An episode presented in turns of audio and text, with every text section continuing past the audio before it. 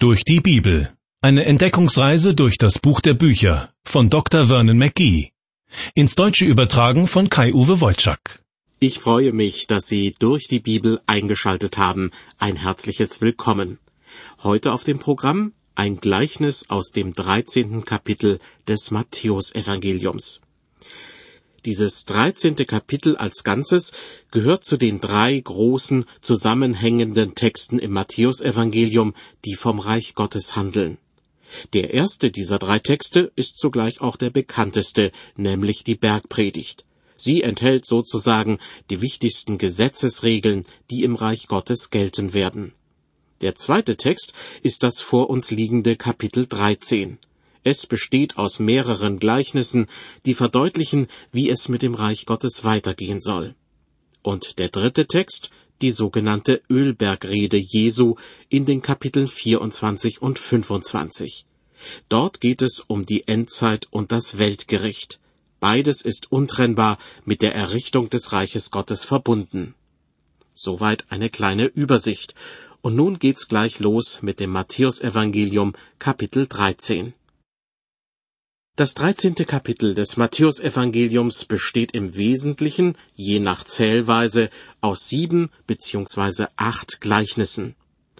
Die meisten dieser Gleichnisse handeln auf eine ganz besondere Weise vom Reich Gottes, das Jesus als König hier auf der Erde aufrichten wird.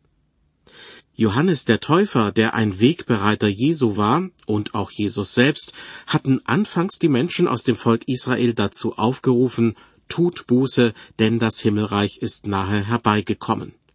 Dann hatte Jesus seine zwölf Jünger als Apostel ausgesandt, um diese Botschaft weiter zu verbreiten. Er schickte sie allerdings nur zu den verlorenen Schafen aus dem Hause Israel, wie Jesus es ausdrückte. Der Erfolg war äußerst dürftig. Das Volk Israel als Ganzes betrachtet, wollte Jesus nicht als Messias und als König des Reiches Gottes annehmen.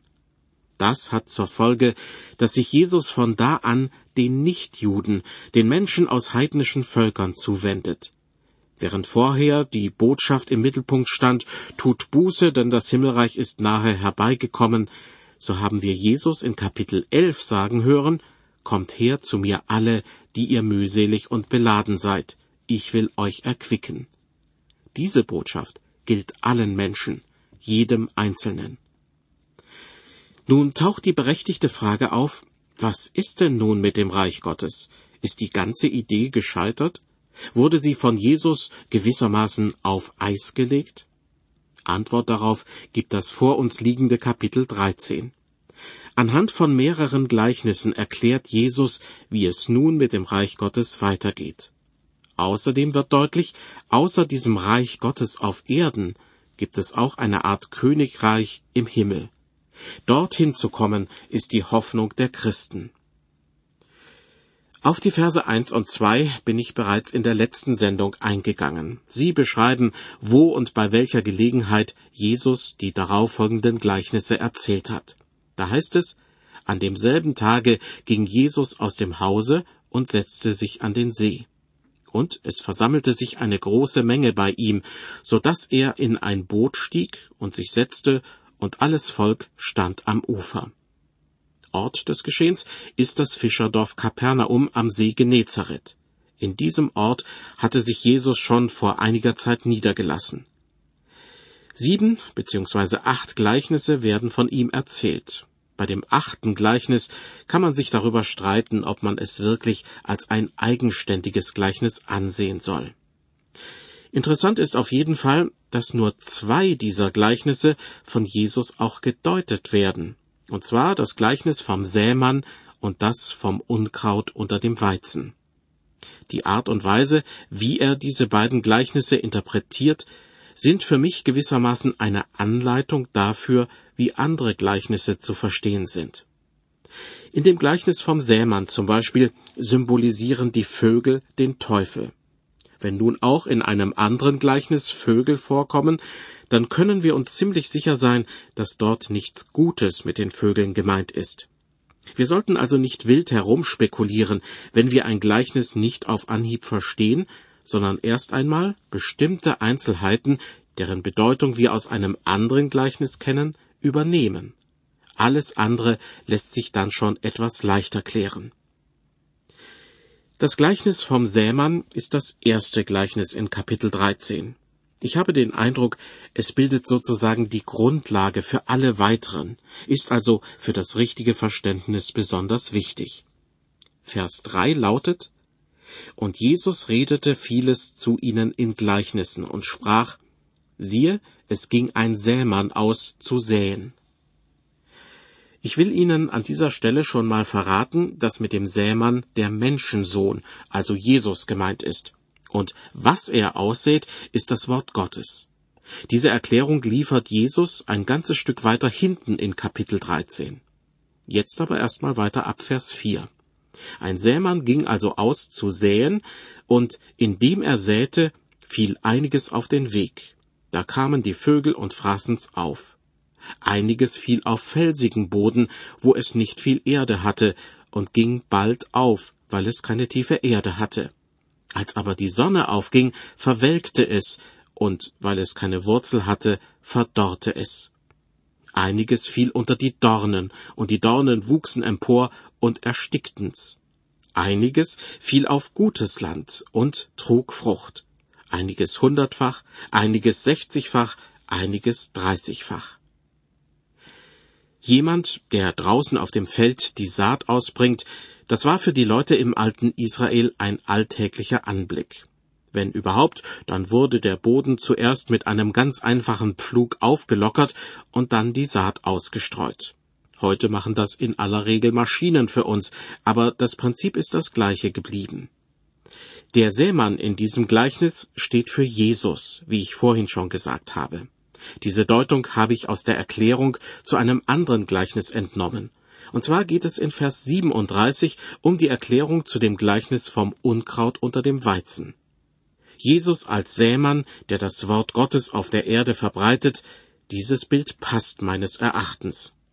Jesus kam zwar als Messias und als König des Reiches Gottes auf die Welt, aber er hat seine Königsrobe beiseite gelegt, um die Arbeit eines Sämanns zu verrichten. Von Rechts wegen bleibt er natürlich dennoch der König.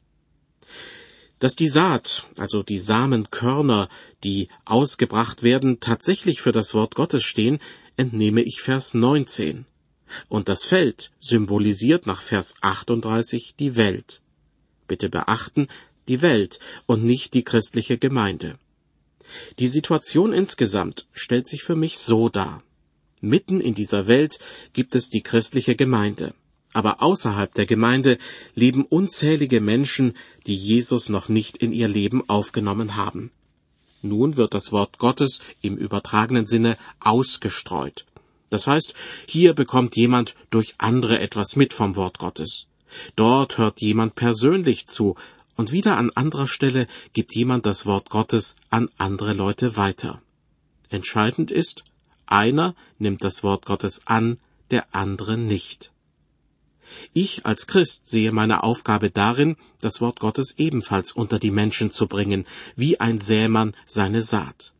Klar, die Gesamtverantwortung für die Aussaat hat Jesus Christus, aber ein kleines Stück des Ackers überlässt er mir zum Bewirtschaften. Wenn ich nun damit anfange auszusäen, muss ich natürlich darauf gefasst sein, dass nicht jedes Samenkorn auch tatsächlich aufgeht. Im Übrigen bin ich der Meinung, dass wir heute tatsächlich noch in einer Zeit der Aussaat leben. Ich weiß, Gleichnisse darf man nicht überstrapazieren, aber in diesem Punkt halte ich es für richtig, sehr genau zu sein. Wir leben in einer Zeit der Aussaat, aber noch nicht in einer Zeit der Ernte. Nun wird der eine oder andere Bibelleser vielleicht sagen, Moment mal, gab es da nicht im Matthäusevangelium einen Vers mit der Aufforderung, bittet den Herrn der Ernte, dass er Arbeiter in seine Ernte sende. Richtig. Aber schauen wir uns diese Bibelstelle doch mal im Zusammenhang an. In Matthäus 9 heißt es ab Vers 36, und als Jesus das Volk sah, jammerte es ihn, denn sie waren verschmachtet und zerstreut wie die Schafe, die keinen Hirten haben. Da sprach er zu seinen Jüngern, die Ernte ist groß, aber wenige sind der Arbeiter. Darum bittet den Herrn der Ernte, dass er Arbeiter in seine Ernte sende. Diese Situation, die hier dargestellt wird, ergab sich kurz bevor Jesus seine Jünger als Apostel zu den verlorenen Schafen aus dem Hause Israel schickte. Die Jünger sollten die Ernte einholen. Die Ernte, die nach grob geschätzt 1500 Jahren unter dem Gesetz des Mose herangewachsen war. Die Zeit unter dem Gesetz ging zu Ende, als Jesus kam. Es war Erntezeit im Blick auf das Volk Israel. Mit Jesus jedoch hat ein neues Zeitalter begonnen, das ich gern als das Zeitalter der Gnade bezeichne. Zu Beginn dieses Zeitalters wird wieder neue Saat ausgesät, bevor irgendwann wieder eine Zeit der Ernte kommt. Die Zeit der Ernte ist aber auch eine Zeit des Gerichts, wie man aus einem anderen Gleichnis entnehmen kann, das in Kapitel 13 noch folgt. Wichtig scheint mir zu sein, dass sich Christen in der Zeit der Aussaat, in der wir gegenwärtig leben, auch tatsächlich am Aussehen beteiligen. Jeder auf seine Weise, mit den Gaben, die Gott ihm gegeben hat. Schauen wir uns das Gleichnis vom Sämann noch ein bisschen genauer an. Was passiert mit der Saat? Die einzelnen Samenkörner fallen auf unterschiedlichen Untergrund. Vier Arten werden beispielhaft genannt. Drei Viertel der ausgestreuten Saat geht nicht auf, obwohl mit der Saat alles in Ordnung ist. Aber der Boden ist schlichtweg ungeeignet. Nun könnte man daherkommen und sagen, alles göttliche Vorhersehung. Doch meiner Ansicht nach würden wir das Gleichnis mit einem solchen Argument überstrapazieren. Die Aussage ist schlicht und einfach, der Boden ist ungeeignet. Als nächstes sollten wir uns ansehen, wie Jesus das Gleichnis vom Sämann interpretiert. Was er vor allem über die verschiedenen Sorten an ungeeignetem Untergrund sagt.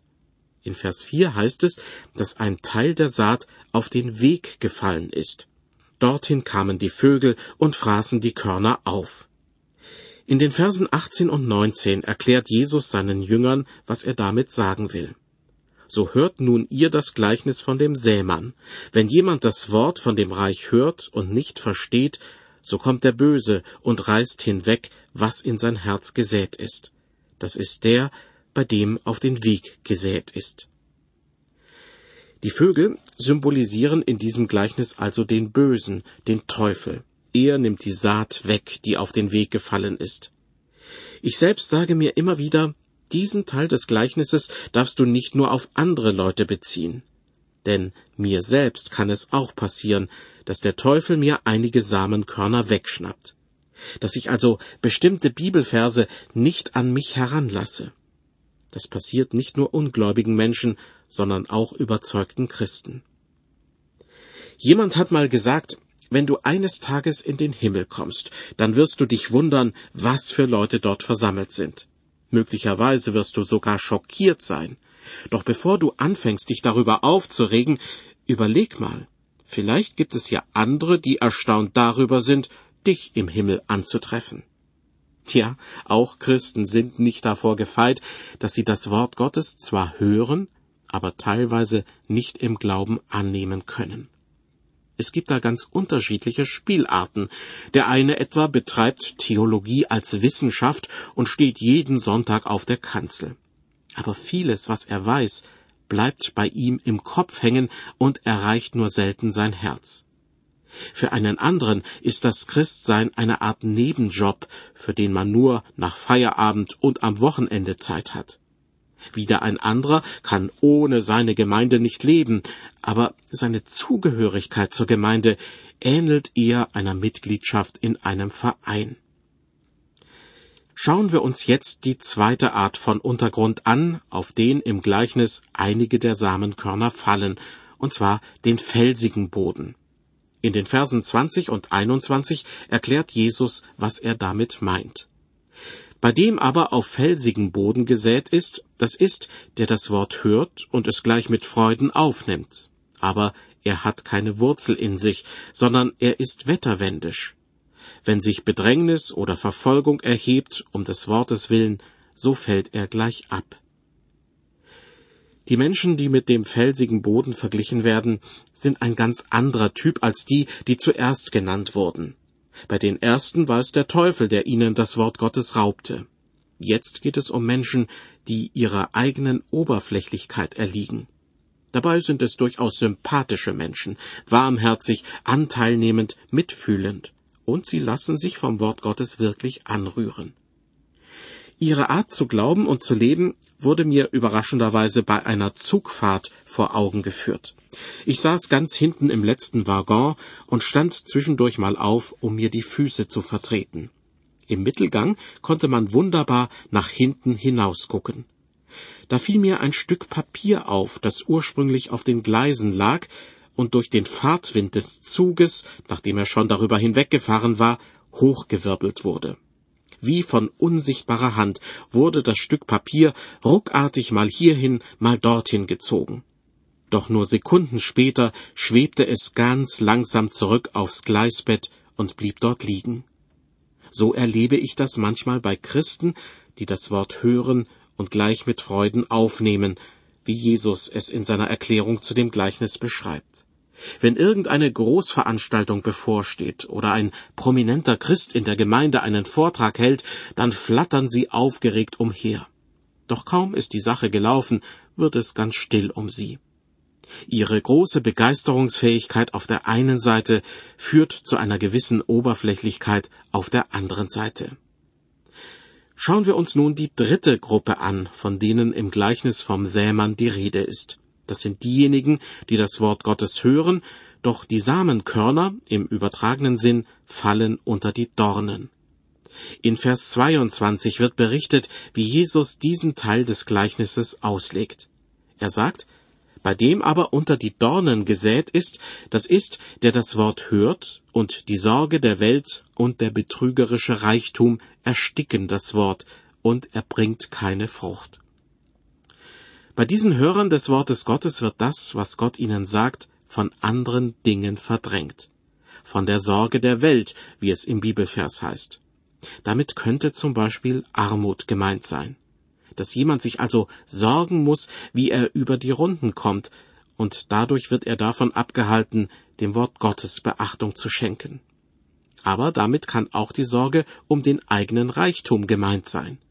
Wer viel besitzt, hat ständig damit zu tun, seinen Besitz vor anderen zu schützen und, wenn möglich, noch zu vermehren. In meiner Gemeinde habe ich öfter die Beobachtung gemacht, dass sowohl Menschen, die wirklich arm sind, als auch besonders reiche Menschen sehr schwer mit dem Evangelium zu erreichen sind. Die Sorgen, die ich eben beschrieben habe, könnten daran schuld sein.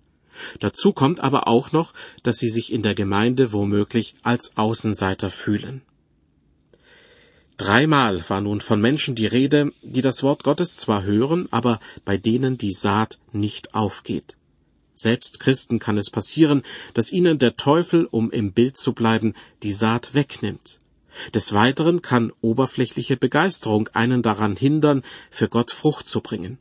Ebenso die Sorge der Welt, die ich eben skizziert habe. Das Schlimme an der ganzen Sache ist, weil das Wort Gottes bei all diesen Menschen nicht tief im Herzen verankert ist, sind sie vor Gott eigentlich keine Gläubigen, sondern Ungläubige. Darüber sollte jeder mal im stillen Kämmerlein nachdenken und das eigene Herz überprüfen. Gott sei Dank fallen nicht alle Samenkörner bei der Aussaat des Wortes Gottes auf ungeeigneten Boden, sondern manche bringen reichlich Frucht. Dazu eine Erläuterung aus dem Munde Jesu, zu finden in Vers 23. Er sagt, bei dem aber auf gutes Land gesät ist, das ist, der das Wort hört und versteht und dann auch Frucht bringt. Und der eine trägt hundertfach, der andere sechzigfach, der dritte dreißigfach. Hiermit sind also die Hörer des Wortes Gottes gemeint, die das Wort annehmen und verstehen. Nicht bei allen ist ein riesiger Ertrag zu verzeichnen, aber sie bringen Frucht wobei das Verstehen des Wortes Gottes sicher nichts damit zu tun hat, ob jemand drei Doktortitel hat oder schon in der Grundschule kaum mitgekommen ist. Das Verstehen, das hier gemeint ist, hat mit der inneren Herzenseinstellung zu tun. Der Bericht über den Kämmerer aus dem Morgenland, den man in der Apostelgeschichte nachlesen kann, macht deutlich, was gemeint ist. Dieser Mann war sicher hoch gebildet, schließlich war er so etwas wie der Finanzminister in Äthiopien. Aber als er während einer längeren Reise damit begann, im Buch Jesaja zu lesen, da war er völlig überfordert. Er war bereit, die gelesenen Worte anzunehmen, aber er verstand nicht den Sinn. Deshalb schickte Gott den Philippus auf die Straße zwischen Jerusalem und Gaza. Dort traf er auf den Äthiopier, der auf einem Wagen unterwegs war und sich mit dem Buch Jesaja abmühte. Philippus wird als Anhalter mitgenommen und erklärt dem fremden Mann, was es mit den Prophezeiungen Jesajas auf sich hat. Was war die Rolle des Philippus bei dieser Begebenheit? Nun, er war derjenige, der im Auftrag Gottes das Wort Gottes wie ein Sämann aussäte. Ob diese Saat bei dem Äthiopier aufgehen würde, hatte er nicht in der Hand. Doch in diesem Fall war es so, wie im Gleichnis vom Sämann beschrieben. Einiges fiel auf gutes Land und trug Frucht. Von dem äthiopischen Finanzminister heißt es, dass er sich nach dem Gespräch mit Philippus von ihm taufen ließ und fröhlich seine Straße zog. Daran kann man sehen, dass er Gottes Wort nun wirklich verstanden hatte. Zurück zum Matthäus Evangelium Kapitel 13. Und zwar jetzt wieder weiter nach vorne, wo das Gleichnis vom Sämann steht und nicht die Erklärung dazu.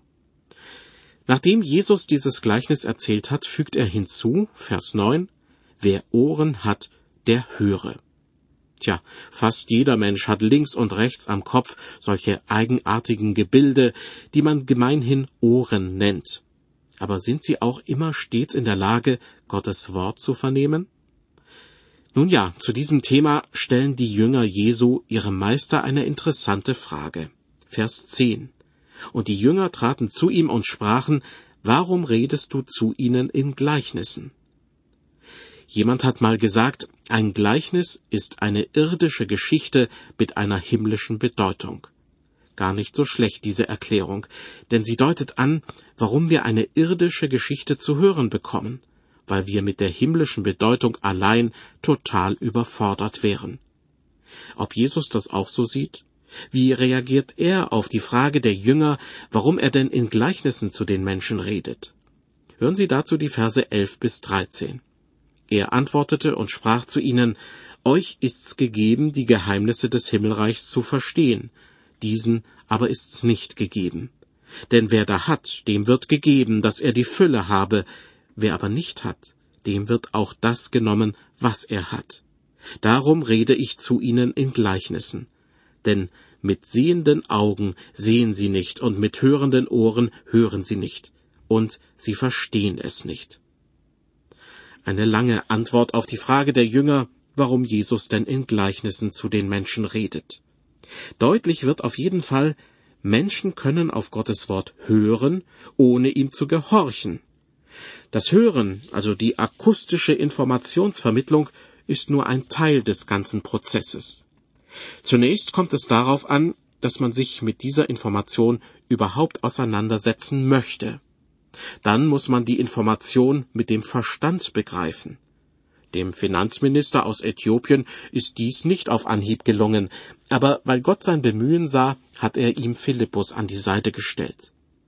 Ja, und schließlich muss nach dem Verstand auch noch das Herz bereit sein, eine Information anzunehmen und praktische Konsequenzen zu ziehen. Ich weiß, ein Wissenschaftler würde das alles sicher anders erklären, aber Jesus argumentiert auch nicht wissenschaftlich, weil ihn sonst kaum jemand verstehen würde. Als interessant und erschreckend zugleich empfinde ich die Aussage Jesu, wer da hat, dem wird gegeben, dass er die Fülle habe, wer aber nicht hat, dem wird auch das genommen, was er hat. Ich verstehe diesen Satz so. Wenn jemand etwas Wichtiges aus der Bibel verstanden hat, eine geistliche Wahrheit wirklich verinnerlicht hat, dann wird er den Wunsch haben, noch mehr zu erfahren. Für diesen Menschen gilt, wer da hat, dem wird gegeben, dass er die Fülle habe. Doch dann gibt es natürlich auch den Fall, dass jemand erkennt, was Gott von ihm möchte, oder eine bestimmte geistliche Wahrheit liegt wie auf einem Silbertablett vor ihm, und er brauchte eigentlich nur noch zuzugreifen. aber er will nicht, hat kein Interesse. Für diesen Menschen gilt, wer nicht hat, dem wird auch das genommen, was er hat. Lassen Sie mich an dieser Stelle noch einmal ganz kurz an den Anfang der Sendung zurückkehren. Da hatte ich gesagt, dass die Gleichnisse in Kapitel 13 darüber Auskunft geben, wie es mit dem Reich Gottes weitergeht, nachdem Jesus vom Volk Israel als Messias und König dieses Reiches zurückgewiesen wurde. Das Gleichnis vom Sämann gibt darauf eine erste Antwort. Wir leben in einer Zeit, in der Jesus das Wort Gottes wie Saatgut unter die Leute streut.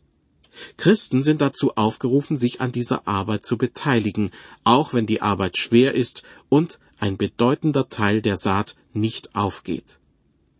Ein sichtbares Reich Gottes auf dieser Erde wird Jesus erst bei seiner Wiederkunft irgendwann in der Zukunft errichten. Eine Umsetzung dieses Plans mit dem Volk Israel ist, wie gesagt, bei seinem ersten Kommen daran gescheitert, dass er vom Volk Israel als Ganzes zurückgewiesen wurde.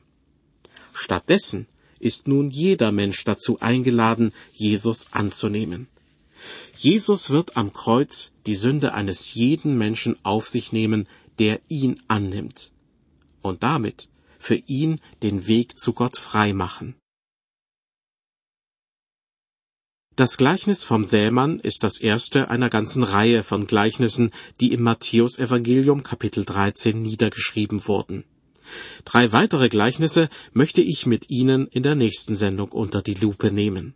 Ich hoffe, Sie schalten dann wieder ein. Also herzliche Einladung zur nächsten Folge aus der Reihe durch die Bibel.